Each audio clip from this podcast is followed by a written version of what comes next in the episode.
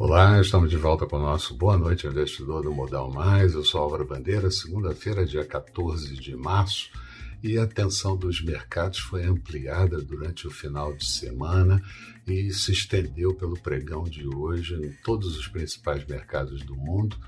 Uh, hoje ainda, o Conselho de Segurança da ONU, os Estados Unidos criticaram a devastação terrível realizada pela Rússia na Ucrânia, enquanto a União Europeia disse que o mundo tem que aceitar pagar preço para parar a guerra ultrajante e não provocada. O FMI indicou que a economia global sofrerá contágio significativo se a guerra demorar e a União Europeia introduziu o cenário de possível estagflação se não tivermos uma reação rápida. A China pediu prudência em palavras e ações ao Japão e disse que a Rússia não pediu armamento, situação contestada pelos Estados Unidos, inclusive na ONU. E a Ucrânia alertou que os russos voltaram a danificar o fornecimento de energia por Chernobyl e Putin ressaltou que Finlândia e Suécia se ingressarem na OTAN, OTAN poderão sofrer consequências. Essa é certamente uma guerra de destruição econômica e também de mentiras.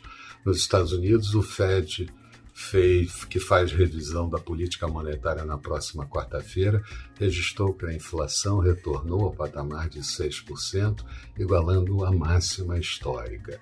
E aqui, a nova pesquisa Foco semanal do Banco Central trouxe números piores com relação ao IPCA de 2022, previsto agora em 6,45, anterior em 5,65 e 2023 subindo para 3,70% de 3,50. PIB evoluindo para 0,49 de 0,42 em função dos dados do PIB de 2021 dólar caindo para 5,30 e saldo da balança comercial estimado em 63,5 bilhões. Aliás, saldo comercial até a segunda semana de março registra um superávit de 7,5 bilhões. E a Petrobras a respeito dos combustíveis continua tendo um tratamento político e não um tratamento técnico. Mais detalhes de tudo que aconteceu no dia de hoje você vai encontrar no texto associado a esse vídeo, disponibilizado no blog do Modal Mais. Passa lá, dá uma olhada e vê o que, que você acha. Bovespa terminou o dia em queda de 1,61%, índice em 109.919 pontos. O problema é ter vazado para baixo um patamar de suporte de 110 mil pontos. Dow Jones praticamente estável, alta de 0,01, Nasdaq com queda de 2,06%. Petróleo WTI encerrou cotado em Nova York a 103 dólares e 1 centavo, uma queda de 5,78%. Dólar por aqui com cotação no encerramento de R$ 5,12, uma alta de 1,30%.